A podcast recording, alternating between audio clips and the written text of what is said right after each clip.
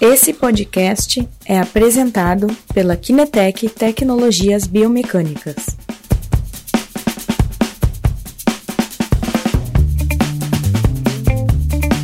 Muito bem, pessoal. Bom dia a todos. Aqui é o Cristian Zaripoli da Kinetec. É um prazer ter de volta vocês aqui para participar mais de uma live. O assunto de hoje é um teste um pouco específico para um tipo de paciente uh, bem específico, pacientes com Parkinson. O teste é o turn test, tá? O que, que é o, teu, o turn test? É um teste simples para medir o nível, o nível de freezing of gait, o FOG, né? ou seja, o congelamento que o paciente tem com Parkinson durante a marcha, né? E uh, normalmente este tipo de, este tipo de uh, movimento compromisso, né, de, de congelamento, acontece quando o paciente está fazendo uh, uma tarefa específica, que é uma virada, quando na marcha ele começa a mudar de direção. Então existe uma grande série de, de estudos sobre uh, esto, esta problemática uh, que o paciente tem durante a marcha. Uh, aqui eu vou mostrar um, né, onde foi feita uma coleta cinemática eletromiográfica de análise do turning in people with Parkinson disease. Ele é um comparativo de como muda o desempenho de pacientes com Parkinson durante estas viradas. Tá? Então, uh, como vem realizado esse tipo de teste, a gente criou junto a alguns dos nossos uh, clientes que trabalhavam principalmente com Parkinson, um teste de forma um pouquinho diferente para ter também um comparativo do desempenho de marcha além da virada, tá? E uh, o nosso turn test funciona desta maneira. O paciente tem que começar já em pé, caminhar para 6 metros, faz uma marcha redonda com um raio de um metro e volta outros 6 metros. Desta forma, a gente tem um desempenho de marcha em linha reta. O raio de um metro consente da gente ter um desempenho de marcha em virada e também ver como depois a marcha de volta eventualmente pode estar comprometida depois da virada, que é onde vai acontecer uh, os freezing principalmente. Tá? Aqui eu vou mostrar um vídeo de uma coleta, a gente coloca aqui três cones para criar aquele famoso raio de um metro, tá? Caminho 6 metros, e vocês estão vendo aqui, ela teve a possibilidade de realmente caminhar, certo? Neste raio de um metro. Claro que um paciente que não tem dificuldade consegue deambular tranquilamente, né? E aí, o que, que a gente obtém depois é um relatório onde dividimos a marcha de ida, da virada, da marcha de volta. E estas uh, diferentes fases podemos depois uh, analisar a duração de cada fase, podemos analisar a velocidade que ela implicou durante cada fase, a cadência como alternou, como mudou durante cada de uma destas fases, o comprimento da passada e o ciclo de marcha. Estas informações eu posso também ver aqui eh, visualmente e principalmente aqui nos parâmetros espaço-temporais eu vou ter uma diferença de esquerdo contra direito e ver como é que muda a ida e a volta de cada um.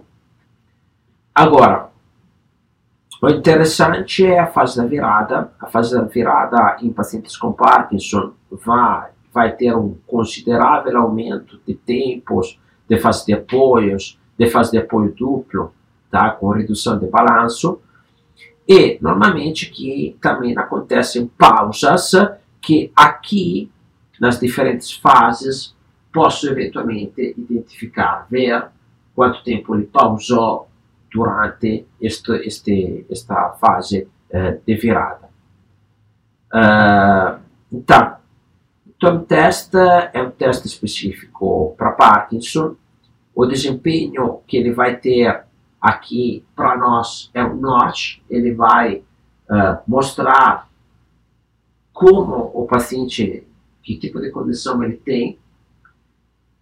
Repetindo o teste no decorrer do tempo, podemos conferir se eventualmente ele está começando a ter um aumento de freezing ou uma diminuição de freezing ou uh, fica estável.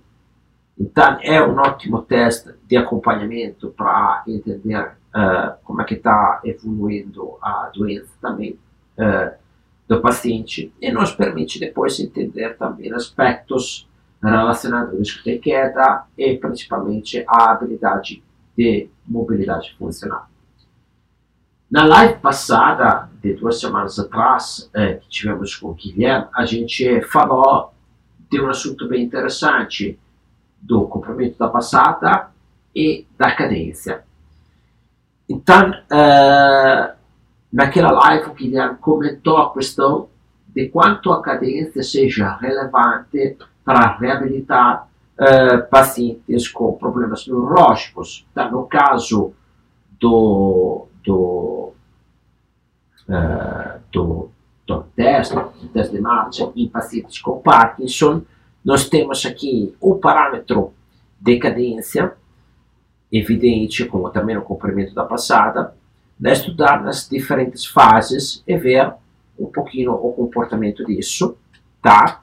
E depois aproveitar desta informação pensando em um treino.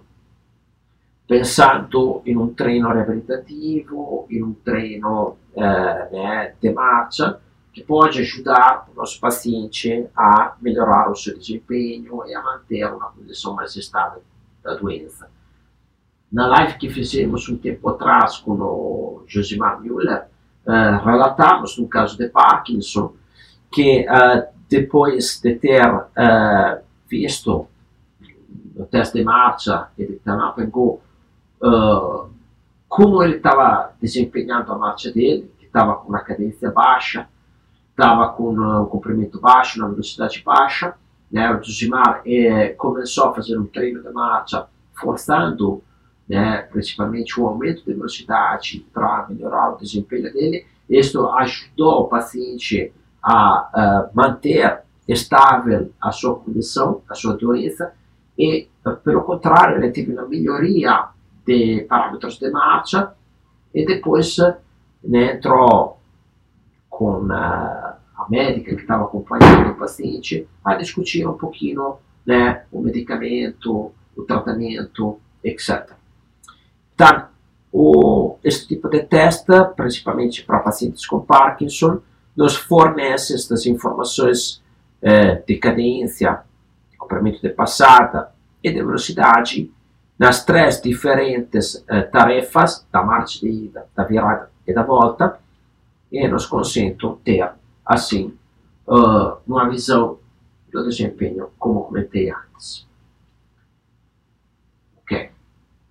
Temos algum comentário, Dani? Tudo certo? Tudo certo, só mãozinhas, então esse pessoal está assinando. Ok. Então, hoje uma live um pouquinho mais curta, para justamente depois do carnaval as pessoas ainda estão em uma fase ainda de né, uh, ressaca, temos que retomar o trabalho. Semana que vem teremos uma super live com uma convidada muito especial, trataremos de assuntos práticos, um assunto muito prático uh, que vai ter assim praticidade para todos, sim, independentemente de que tipo de paciente vocês tratam, tá? Eu queria só retomar a questão, antes de fechar a live, da, da nossa semana, que vai começar dia 18, tá? É, onde falaremos de uh, análise funcional de movimento na era digital.